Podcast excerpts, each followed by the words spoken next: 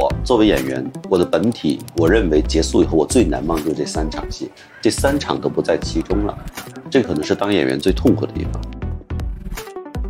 如果那个人恰巧是你想要表达的，这些过程就会很值钱。嗯，但如果那个角色不再是你想要去表达的，你变成他，别人赞美你的技巧，赞美你的能力，我不嗨这事儿。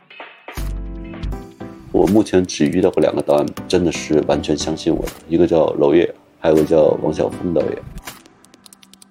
我很喜欢《枕头人》这个戏，嗯，但是当我真的演了这个戏之后，我发现我喜欢的是马丁，嗯，那个作者，嗯，并不是卡图兰那个角色。我看剧本的时候，我说哦，这不可能，这不是我张颂文能干得出来的。我就会因为这场戏而不去接这个剧本吗？不会。我觉得最好玩的事情就是我要开始构架这个人。如果他说你就是个演员，你就应该，那不是演员，那就是个道具嘛。你只是一个精雕细琢的一块布景，那有啥意思？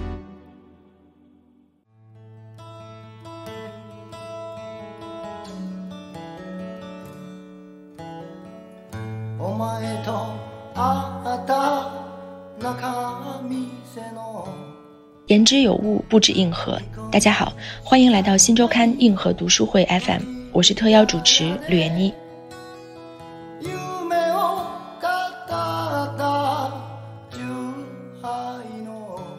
我们即将听到的这期节目录制于立夏当天，我在上海见到了周一围和张颂文。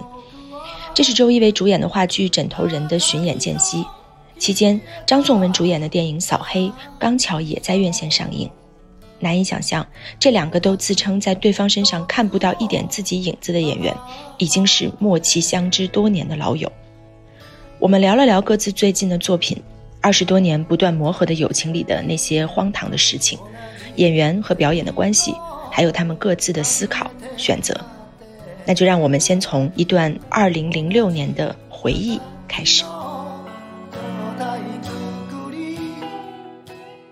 零六年的时候，他有天回来跟我说，他可能会去拍傅东玉的一个湖南的一个电视剧，嗯，他是讲新农村今天的年轻人怎么在新农村里面。做村长啊，做支书啊，做村里的新青年这样的一个戏吧。嗯，然后他就希望我去演一个村长。他说，我们在一个地方吃饭，吃着吃着我们俩就聊起里面的剧情，聊着聊着，因为我没看过剧本，我们俩就即兴开始演。我是那个村长，他是那个村民，我们俩演了四十分钟的，四十分钟里面我们俩谁知道台词，就这样接接接接。演了四十分钟以后，周一围说：“我真的很饿了，吃饭吧。”我说：“哎，吃饭吃饭吃饭。” 那个服务员都看懵了，你知道吗？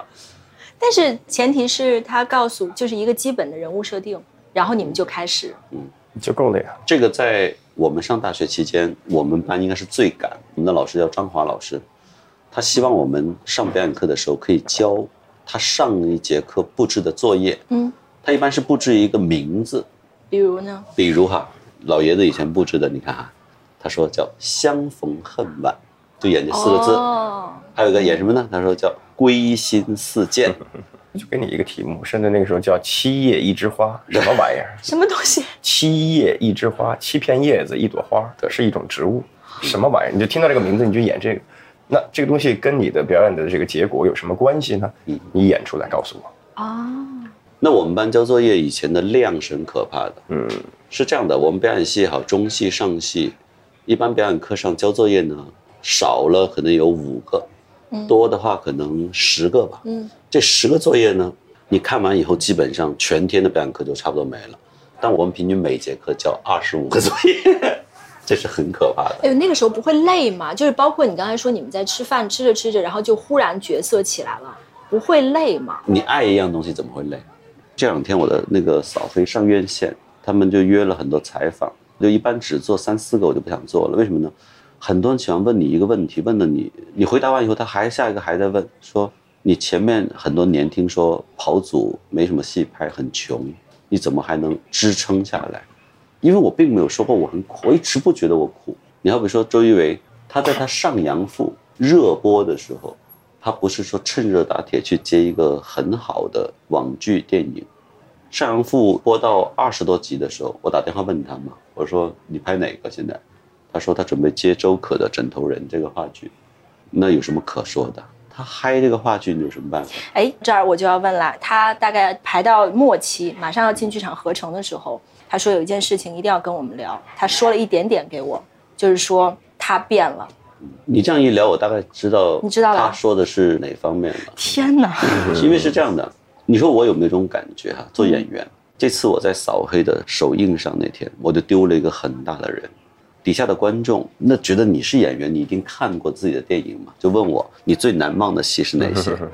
然后我就傻不拉几的跟大家分享，我最难忘的是有一场戏哈，我就讲讲，讲的过程中我发现底下鸦雀无声，并没有一个人会这样，嗯，对这场戏我们印象很深，没有这个反应。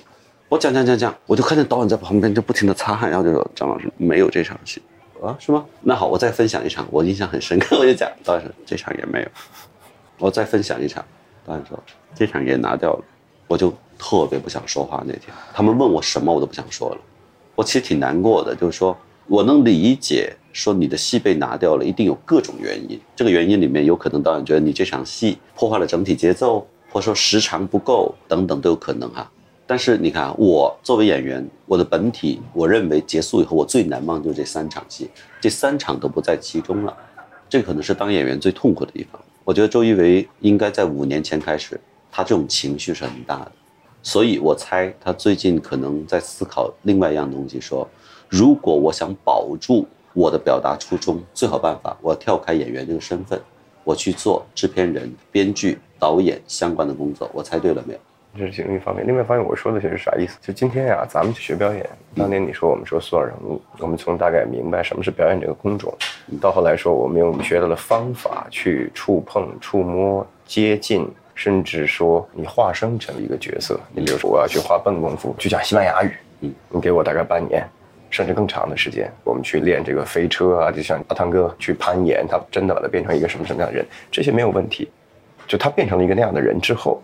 如果那个人恰巧是你想要表达的，这些过程就会很值钱。嗯，但如果那个角色不再是你想要去表达的，你变成他，别人赞美你的技巧，赞美你的能力，我不嗨这事儿。我明白。嗯，我很喜欢《枕头人》这个戏。嗯，但是当我真的演了这个戏之后，我发现我喜欢的是马丁，嗯，那个作者，嗯，并不是卡图兰那个角色。嗯，我能理解他，他的起点到终点我都感同身受，但他的过程我非常的不认可。嗯。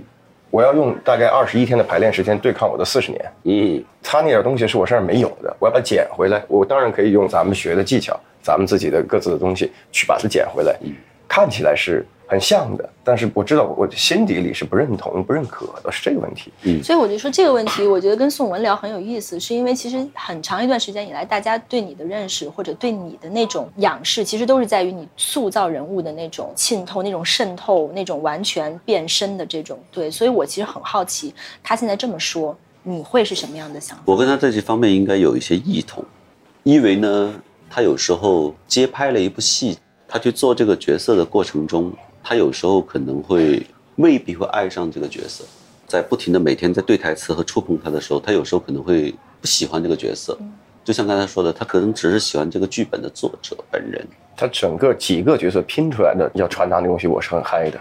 但是这一块拼图，我忽然发现不对。怎么不对呢？因为刚刚我们还在聊，人就是很复杂的，就是很有差异性，他的很多选择我们就是不能理解的。那为什么你不能试着在这个过程里去理解？这个人物的这个选择，我理解完了，然后发现我并不认同他。可你的任务难道是去认同他？你的任务难道不是应该把这种人表现出来给大家看吗？那如果这个人我不认同他，我去表达他的目的是什么呢？我的乐趣在哪里呢？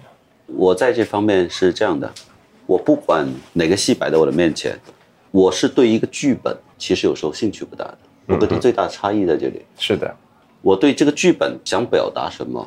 这个导演想表达什么，兴趣都不大。我最大的就是这个角色，我喜不喜欢？那如果这个角色你不认同，你会喜欢吗？如果我不认同一个角色，我就做不到我会喜欢一个角色。我做不到喜欢一个角色，我是不会接一部戏的。所以有时候我身边的人就说：“你拍戏，我发现你不选团队，你不管导演是谁，编剧是谁，摄影师是谁，你从来不问。”我说没兴趣，我只感兴趣就是这个戏里我要演的这个角色，我有没有兴趣？这个东西没兴趣，就一切都免聊。嗯。因为有时候是这样的，因为对这部戏最高的任务是他看完一个剧，他对他整体想表达的东西最感兴趣，他有时候对他想演的这个角色都放在第二位考虑。这个角色和这个剧本没关系的吗？他还是有关系的吧？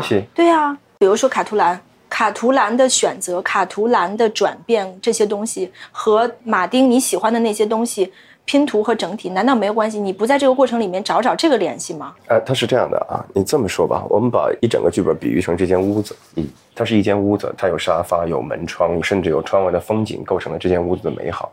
那你要完成这样一件事情之后，你可能只是在屋里的地板，是我们最忽略它的一个部分。嗯，有这个部分很重要，但是你想变成这个屋子里边的哪个东西，那是另外一回事。或者说你喜欢的这间屋子，你也并不喜欢这个沙发，坐着并不舒服，你也并不喜欢这个里边的某一个角度，他很难说得清楚的。当然，我们作为演员这个工种，你要完成这件事情，甚至还有很多无名英雄，我们的舞台的装卸工，我们的灯光师、音响师，作为普通观众，可能你根本就不会在意他们，可是他们最终汇聚成一件事情。从那个角度来讲。角色本身没有任何问题，但是我是具体去操办这件事情的人，我喜欢看这台戏。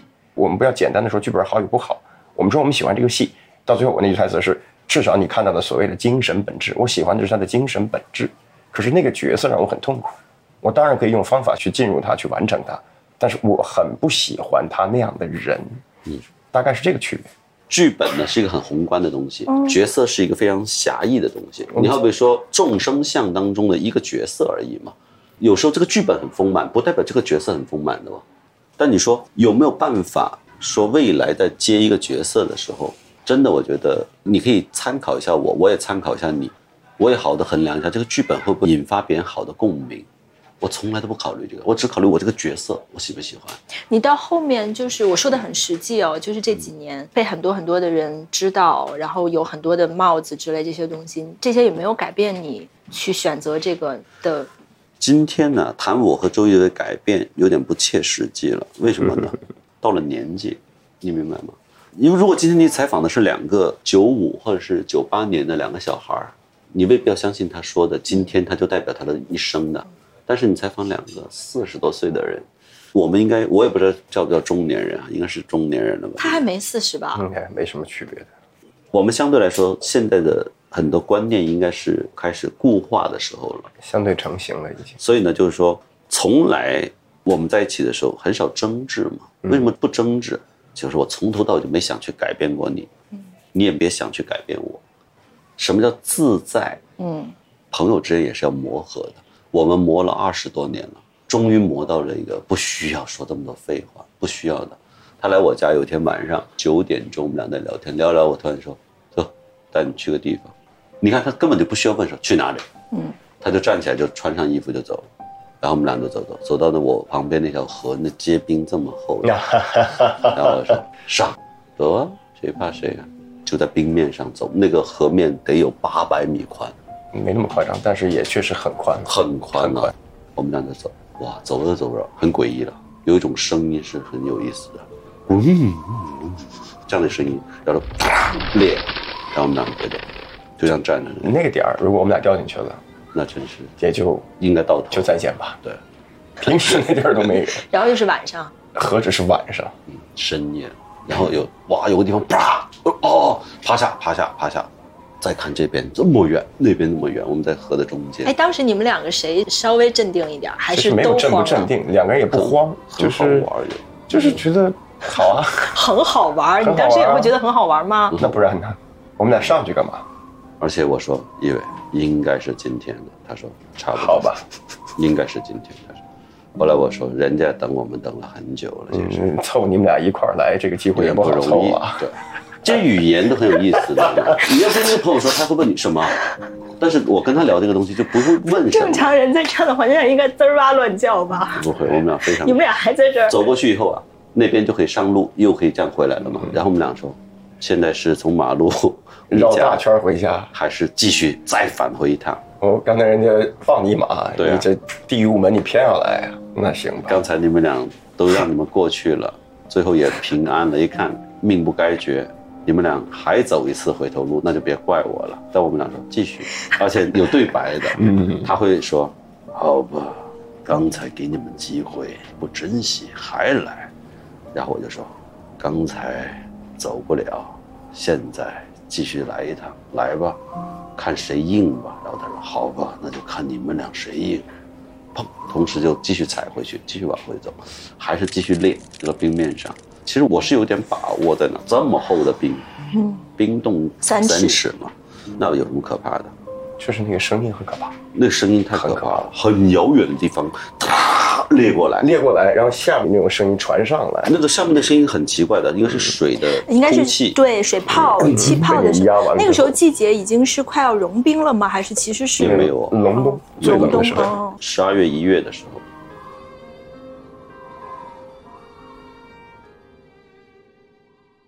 他在要接枕头人的时候，他想推荐林家川，嗯，演其中的这个角色。我一直喜欢叫他叫林大川，是你们都叫他林大川。但是在整个中，林大川是非常痛苦的。我去看了他们好几次，每次看林大川的时候都快死了一样，垂头丧气。有很长一段时间，将近有十天半个月，林大川是非常痛苦的，甚至是有点焦虑不安。嗯，这个词形容太轻了。但是呢，林大川就坚信说，周一围让我做这件事情一定是对的，他要硬着头皮去对抗这个东西。不，他后来他自己也认可这件事情，很痛苦。直到离演出前的头三天，我去看他们，林大川依然说很痛苦，没找着。我心想麻烦了，还有三天要演出，说还没找到这个人。直到演出的第一场。晚上十一点，我很紧张的那天，我今天首场嘛？哦，其实你一直都在，他在关关注着，他在关心着。那有什么办法？你就摊上这样的一些朋友了嘛。夜里我一看十一点应该结束了，访谈应该也做完了，观众献花也献完了，拍照应该拍完了。十一点我说，今天首场如何？他说大川炸了。所以你们第一句话说的是大川，对，你们都没有问他有什么这些东西，对。他没什么可问的，因为他在排练的第一天我去看的时候，你一看他那个状态就知道没问题了。但是林大川那个是这样的，哎，我哥啊，这那种咋咋呼呼、虚张声势，我说怎么着不行啊，啊啊，就这样，我觉得好像哦，这是他呀，这就是大川的那个，对呀，我说啊。哦，真的还行吧，文哥。要这样。我那天在那个房间里，我特别记得，在他的房间，我特别狠的说一句话：“我说林大川，我告诉你，你什么都不要怕，你要相信，你前面走的二十年的路是对的，怕什么？”问题就是这句话他已经不信了。问题是我们很难完全确信这个事情，对任何人来讲都是这样的。我知道，如果你问我哈，如果我在最难的时候。我有哪句话可以安抚我？应该是这句话，因为我觉得这句话对我是有效的，所以我会跟他分享嘛。你看，我父亲是最关心我的人，我父亲不下狱给我打过两百次吧，在这二十多年中，两百次电话说，要不然回来吧，你原来不就挺好的吗？可以回去单位啊，或者说回到你原来的行业里就特别好啊。后来我说，是吗？难道我现在告诉你我这十几年是错的吗？我从来都觉得我是对的呀。不要用结果来断定我是对的还是错的，我更愿意用过程中我的感受来断定。这个过程我非常快乐，然后我还告诉你我是错的，不可能。因为你觉得呢？如果按这个标准来讲，过去三十年你觉得你都是对的吗？这句话对我来说不是我的参考价值，就是我始终在我心里那句话是，我忽然不想说那句话，那句话太文艺了，就是所谓的特立独行还是泯然众生？我们到底是做小绿珠还是做小粉猪？这始终是我在称我自己的一句话。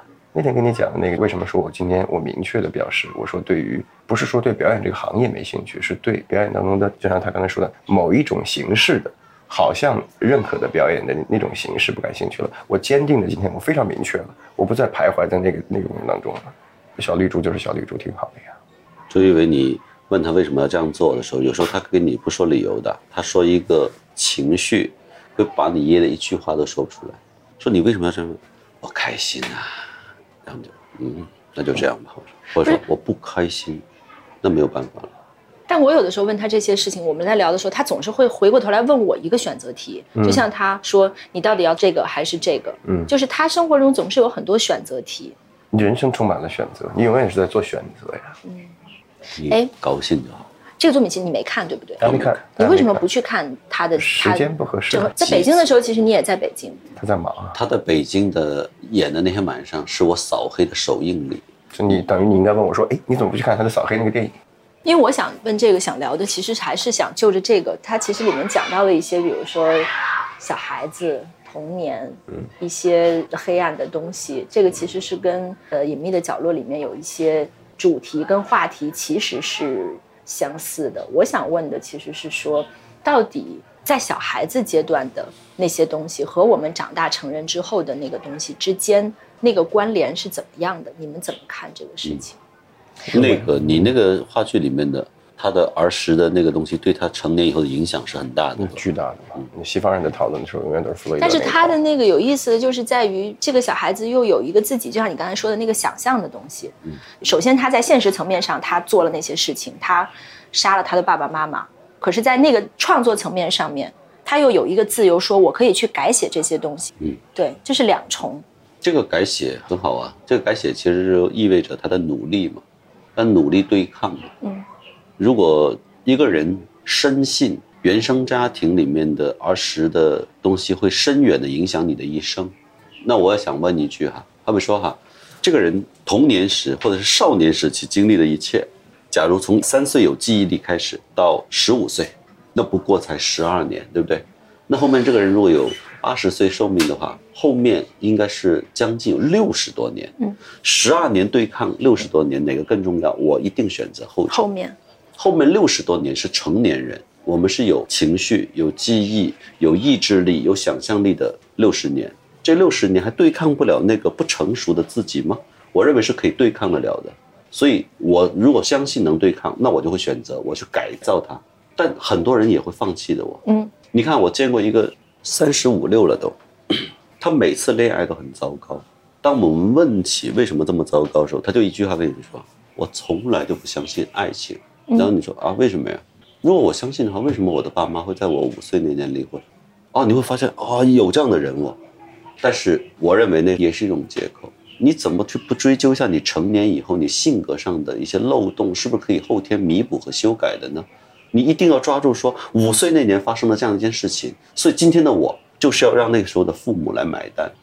我能相信有这样的一种人，但我不代表我认可这类人。所以我觉得剧作里的这个人后天你说的他有这个部分想象，或者是他愿意去改造、想改变，那我很欣赏。不，这个很有趣，它其实是马丁的能力问题。包括比如说你在回忆事情的时候，我们擦除了一个所谓的真实和我们自己想象的。当年的故事化，这个边界被擦除的其实很有趣。每个人的回忆其实都会欺骗我们自己。每天我们说的话，实际上就会成为我们要走的路，成为的人。嗯，马丁这个是马丁其实就是在干这个事儿，他就是真真假假。他的事实的边界和故事的边界被他给描得很虚，观众就很愉快。嗯，我们那天开玩笑老说，我们这不是一个庸俗的现实主义的一个戏，我们是一个很故事的一个说不清真说不清假的一个事儿。那这个很好啊，能引发观众观感完以后去讨论、讨论和去辩证哪个部分是真的，哪个部分是啊？那这个很有意思，很值钱在这儿。我说，我说，我真的很喜欢这个戏，所以你喜欢的是这个表达。是的，嗯，就他在跟你用真真假假在讨论今天，你要真的去琢磨去思考今天。嗯，那你告诉我，你刚才说的，你有点讨厌这个角色的哪个部分？哎，这个人简直就是我的魔，他身上的所有的东西都是我四十年没有的。不管是我主动擦除的，还是主动拒绝的，反正就是你完全在那儿看不见我。可是我觉得最后他说我要把我弟弟也杀掉，我要把这些东西都保护完，嗯，我自己的生命我也不要了，我所有的代价就是要留下我的手稿，嗯，我觉得这跟你是挺相似的呀，就是你应该是那个艺术要大于自我的人吧？如果这么去穿凿的话，肯定是有一样的地方，但那个东西点不在于那个点嘛？那你说他那个磨的是什么？就是他这个人面对事情的时候，他的方式方法、解决困难的方式方法跟我是不一样。你比如整个第二幕，我就很反感。第二幕的一两句话讲得明白第二幕明白，就是我在跟我哥哥之间的了解事情真相的时候的所有的知道真相之后的处理方式，他太感性了。你说你卡图兰太感性了。对，他经常会丢掉他到底要干什么这件事情。但凡一个脑子稍微清醒一点人，都不会再纠缠于争吵之中。那他为什么会这么感性？为什么会经常干着干着想着想着就把自己搞丢了？因为他只有这样才能够给观众说得清楚，否则他就不是话剧了，他就是文艺片了。他可以用镜头、用别的手段，安安静静地展示他心路历程的变化。你在舞台上，你必须要把它说出来，说出来还要在矛盾中当中说出来，它才有趣。你在这里面找不到任何一点理性的、逻辑的。如果你一旦理性了，你就会发现那个架吵不下去。对，又不成立了。就像我从来不跟人吵架的原因，是因为我觉得没有什么给争论的必要，能说明白就说明白了。你跟人吵架就说得明白吗？所以大川哥给了我很多帮助。他从前的人生经历了很多这些丰富的吵架经验，丰富的吵架经验，极为极为丰富的吵架经验，就是他根本就不明白到最后他们在讨论什么，就完全是情绪带着走嘛。嗯，那他最后要决定杀掉他哥哥，也是一时冲动吗？还是一时什么？杀了哥哥咱不说过，他有很多很现实的理由嘛。首先，在这儿被杀一定是残杀，至少就算是被人家要你跪在那儿，然后朝你脑袋开枪，你也会极度恐惧嘛。哦，你希望他不要我不要经受经历这个过程，这是第一。第二，我们俩之间，他杀了孩子，我杀了父母。首先，我肯定要死的。那如果我死了，他活下来，我把他的罪扛了，是我杀的人，他没杀人。嗯，离开我，他根本就活不了一天，他的人生注定是悲惨的。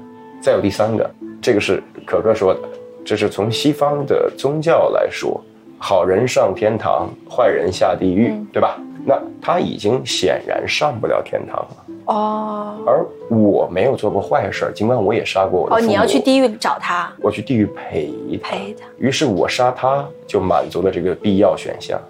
哦，这是从宗教这个角度来解释，还可以有更细致的一个说法，就这三条其实就够了。那你要在演的时候把这三条都演出来吗？你怎么演，观众也看不明白的。但是观众大概能明白，就是说，今天他死在我手里，总好过死在大川手里吧。现在大部分观众得到的答案是比较基本上在这一层是没有问题的，理解到这一层是不会有任何问题的。嗯嗯，我们毕竟没有西方的那种宗教观，所以我说的那第三层可能大家未必，我不点破，大家未必能 get 到。林大川对他那个角色喜不喜欢？他很喜欢，因为觉得很重嘛。然后再一个就是他重新认识了这个世界，通过那个角色。哦，真的，嗯，啊，这个就很了不得了，很了不得。因为我有一点一直都不大相信，一个演员可以透过一个表演的作品或者表演的一个角色。对世界有新的认知，你没有过这样的。我演的全部都是我的已知。明白了，你是在生活里去得到这些东西的。我生活中得到的比戏剧和影视作品里多得多。哎，你说如果他去演枕头人，不管任何一个角色，你觉得宋文会在枕头人里得到关于世界和人的很难说，那要看这个戏他有没有感觉。嗯，不管是剧作还是角色，我首先来说啊，我对西方的戏剧是不感兴趣的。我在上学期间的时候交作业里面，我就从未交过我演一个外国人的作业。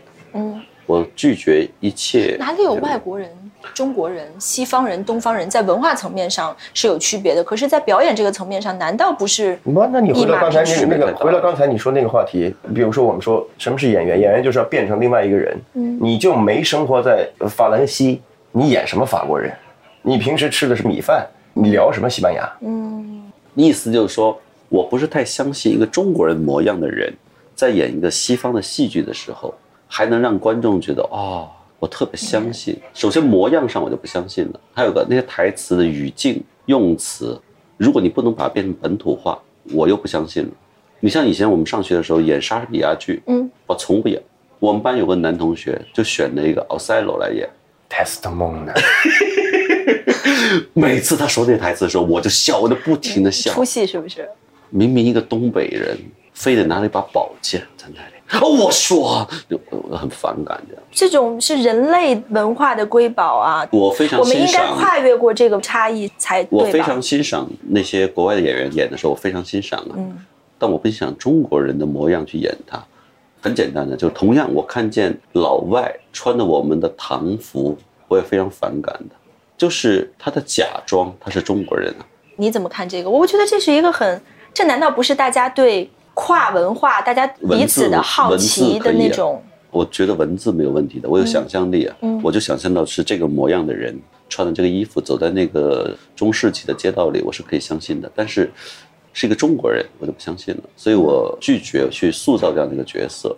我不排斥大家去塑造他，但是我排斥我自己去塑造，因为我不相信，尤其是他的一些选择的用词，我都不相信是我的世界观里会说出来的。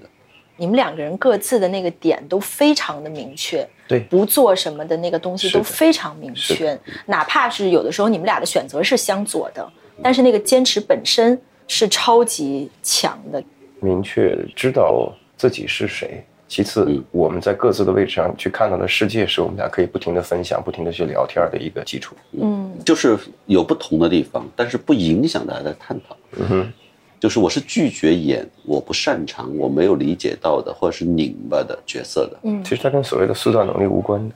嗯，我想演我的已知，我能够接受、我喜欢的角色。哦，所以你如果我这么我说的这跟他没有区别呀。你不要以为他是一个拼命的在塑造那些东西，我们都不会扔掉的。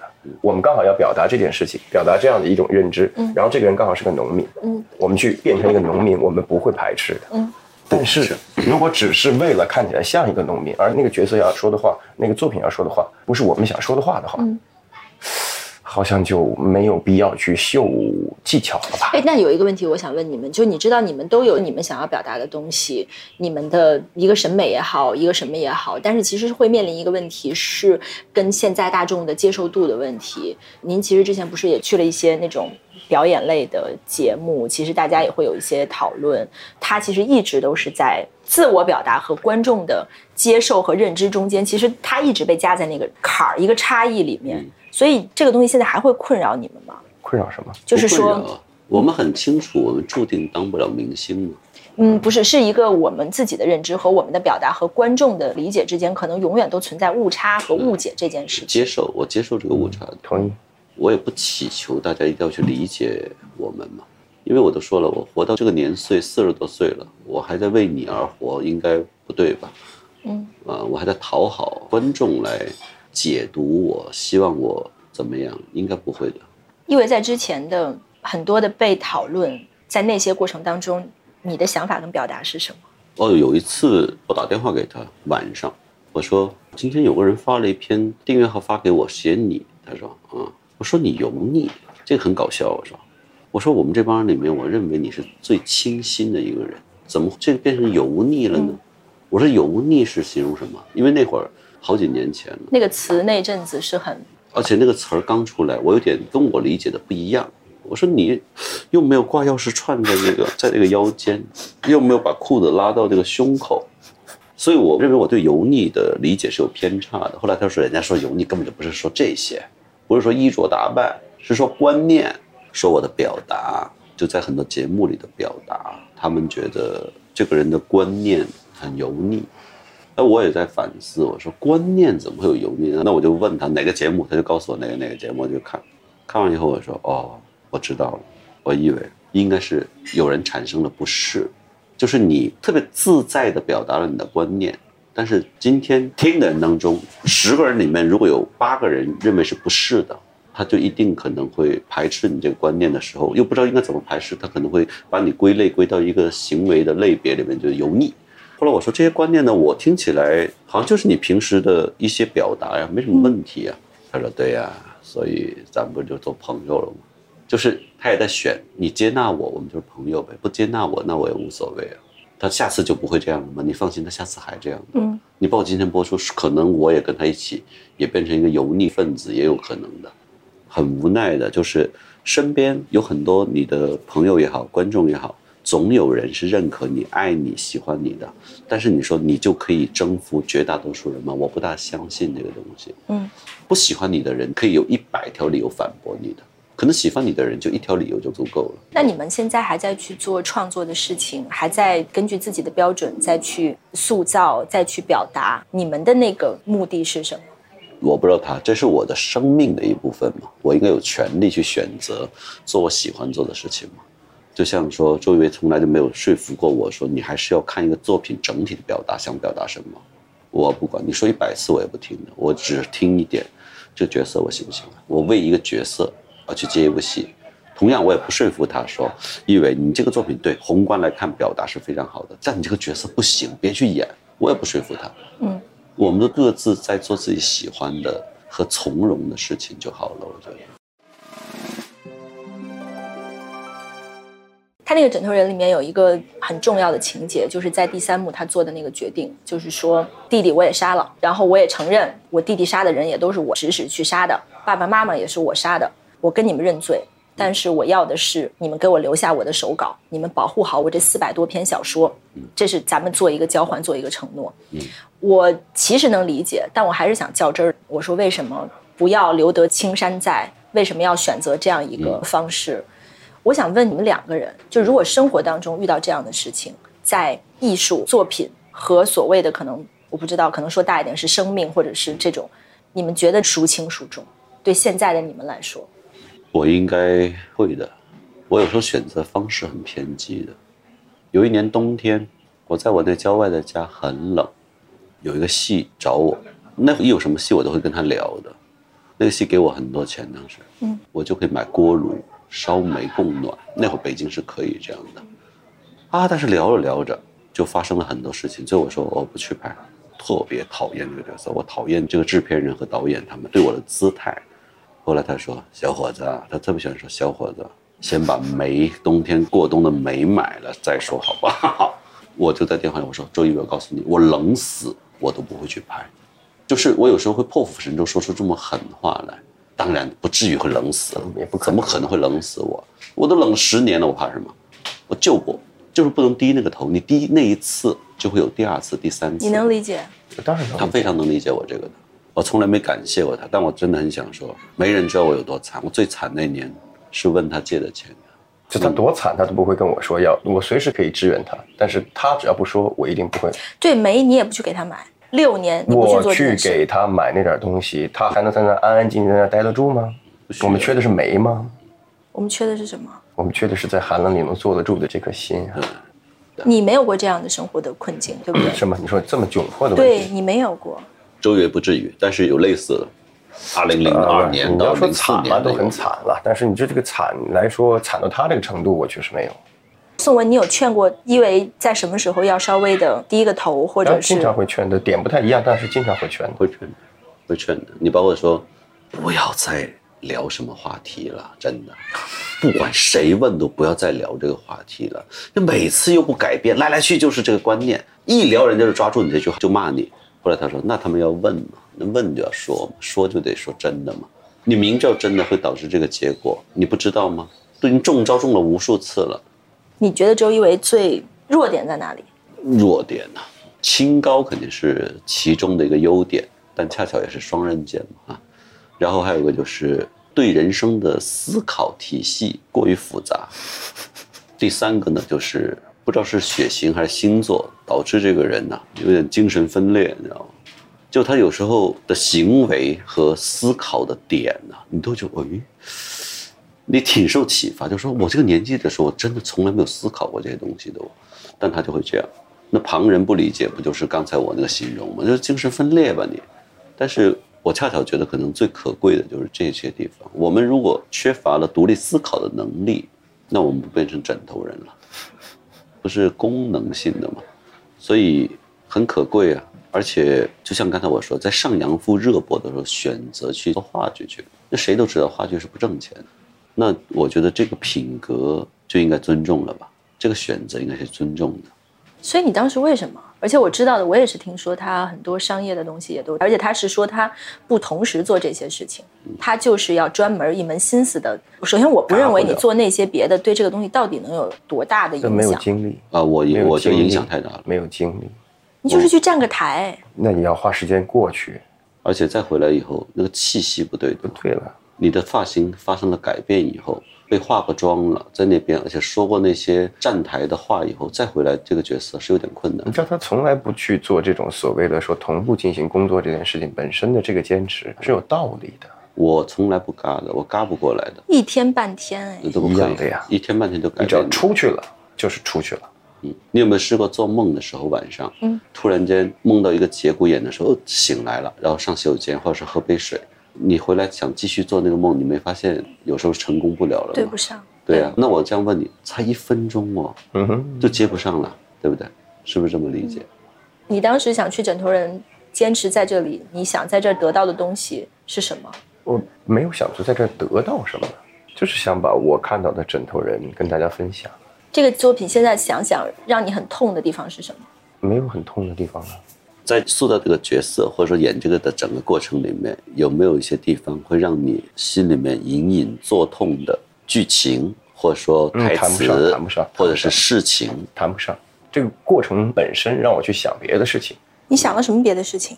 那比如说刚才我说的，我们说总想问的关于丹尼尔戴还是于佩尔类似这种疗法，其实刚才我们在谈论所谓演员塑造这件事情上，我们其实已经聊完了，嗯，只是没有提到那几个关键词而已。演员塑造已经不是他现在去接一个活的首要任务了，但依然是我现在的首要任务，就是塑造角色是我最嗨的点。那其实我也嗨塑造角色。现在聊完之后，我们俩其实没有区别。就他嗨的塑造角色，是说他要嗨那个角色。比如说刚演李大钊，他完完全全在形象上、在形体上等等等等方方面面，他去贴近那个人。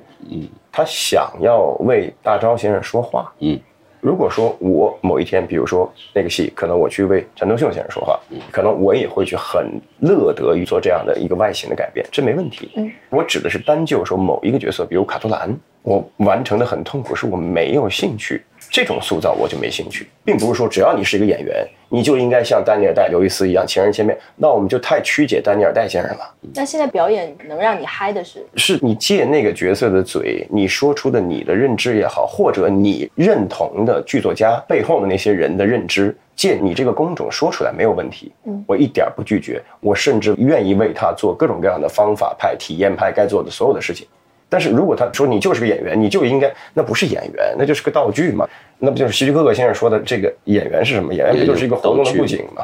你只是一个精雕细琢的一块布景，那有啥意思呢？简单讲就是周一围说，最好今天我的工作，我去接到一个剧本，这个剧本的整体表达恰巧是我很想去表达的。嗯，最好我演的这个角色也是我很想去表达的。OK 了，那我就会很愉快。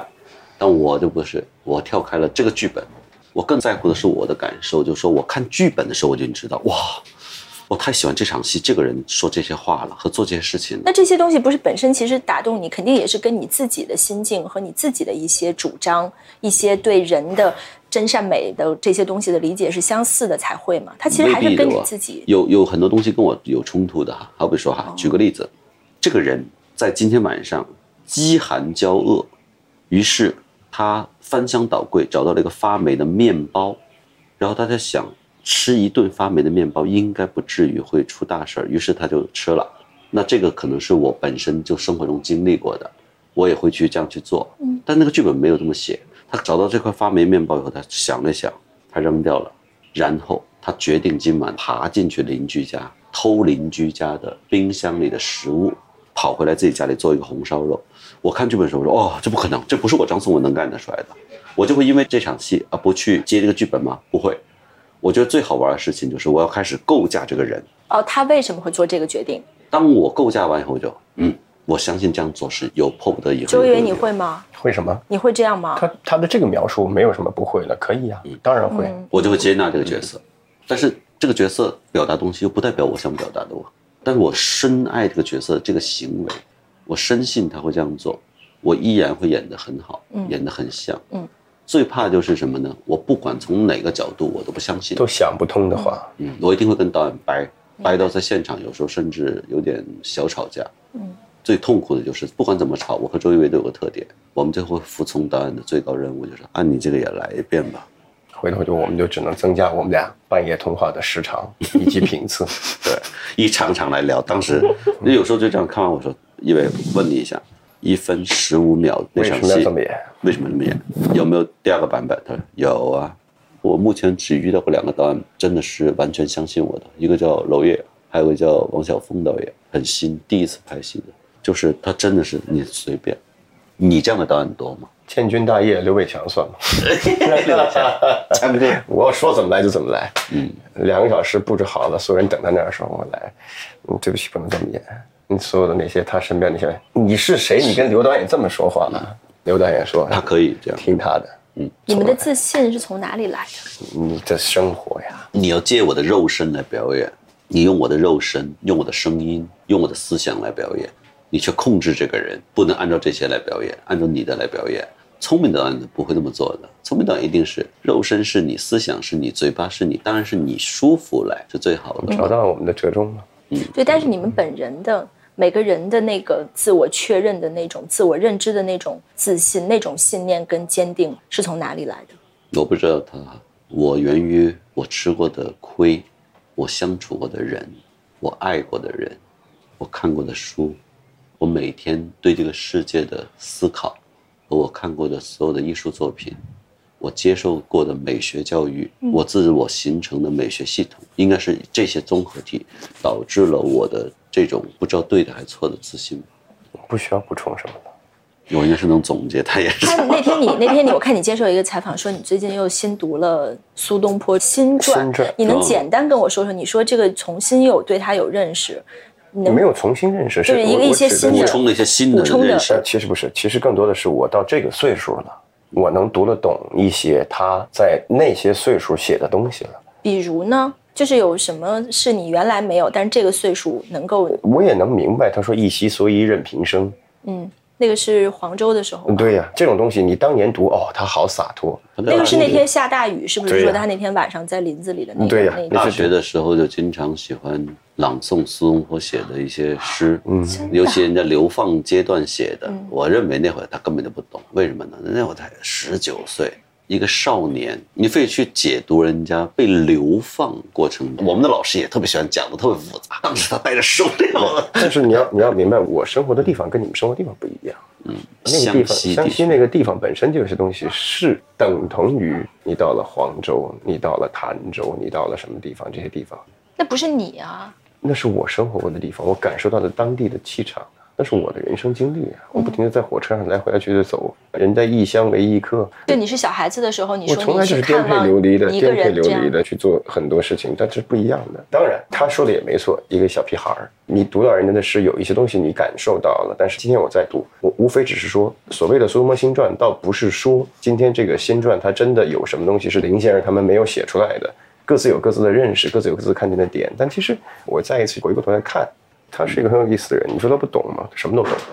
你说他不会吗？他也都会，一辈子毁誉参半。今天我们回过来看，都是大拇哥。当年呢，也有点不合时宜哦，就是一肚子不合时宜、哦。永远就不合时宜。嗯，那最好你我都不要做这样的人，说哦，未来二零八零年的那年的报纸评价这两个演员是这个时代很伟大的两个演员，最好都不要这样，或者说今天我们才懂他们两个人。我不建议艺术工作一定要一定要这样，给后人看。我认为艺术就是要跟当代接轨嘛。下如果当代不值得呢？如果当代让你觉得应该什么不屑于呢？没有什么不值得。我觉得当代很值得。对呀、黄金时代是现在啊。你刚才说你不要让人家在一百年之后说这两个人不合时宜，是吗？嗯，我不喜欢这样。周一围喜不喜欢我不敢说，我跟他一样。因为如果这样的话，你就变成宿命论了。我喜欢透过我的努力，我能改变一些事情。同意。因为我认为我们这样是积极的。如果说我活得开心就好了，随便你们怎么认为了，我倒是觉得这是消极的一种。我觉得还是要去想办法，那一定是受了大伤了。嗯，还是要想办法。我和一维都有个特点，我们很想跟这个世界交流，其实我们也很想去改变一点点东西，但是无奈的就是说，当如果你这样做的意义不大的时候呢，我们俩的态度有点不一样，因为会突然间可能会变成不爱说话，或者是他就离场了，对，而我不是的，我继续交流，被你骂我也继续交流，我就要跟你继续死磕到底。为什么？这个就是我很爱这个世界。他的性格，我会换个姿势。如果我认为此一番已经无意义的话，我不会坚持一定要改变这个东西，但不代表说我不会坚持。你在一个环境里面，不管这个环境是一顿饭局、一个团队，或者是现在这个环境、这个世界，如果你觉得不舒服了、不舒适了，该怎么办呢？我是要下手去改变它的。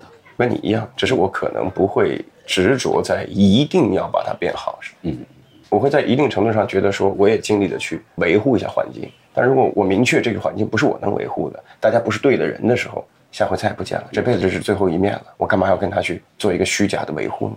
你也不怕别人怎么说你？我们下面都不会再见面了，他怎么说我？难道会因为我怎么做，他就说我的好话吗？听不见嘛，他认为对他以为听不见。没有，今天你不觉得你不管怎么做，喜欢你的人照样喜欢你，不喜欢你的人照样不喜欢你吗？跟你有关系吗？我来快速的问周一围几个关于话剧的问题。在舞台上演了这么多场，有没有哪一场你觉得今天有挺长的时间我都是沉浸在当中的？啊，没有，没有，没有理性的一直都是啊。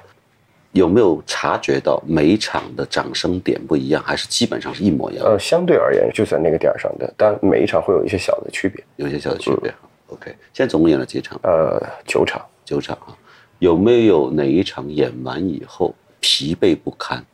疲疲惫不堪是越来越疲惫，但是你说他是不是就恢复不过来也还好。有没有哪一场的表演？你现在事后想想，那一天其实挺糟糕的。没有，还 OK。呃，但是有一天我有大概三场实验性的比较强。嗯，演了九场里面有没有哪一场的观众的现场给你的刺激和反馈是最大的、最难忘是哪一场？苏州的那一场，苏州的那场。第二场我其实有点不在传统的卡图兰的哲理了，于是那个时候我认为的效果是很好的。嗯，效果确实很好，但是对于周可来说，可能这个不是他理解的马丁。嗯，你的每一场里面。都有喜欢周一围的观众为你的这个话剧去看吗？有，都有啊。还有看很多场话剧的观众，飞来飞去，不停的看。嗯，就是还是有票友的，很真是挺有你那些从影视追追到这个来的很多。嗯，他们对你做这个事情是非常的赞同的啊。那那是他们是能理解的。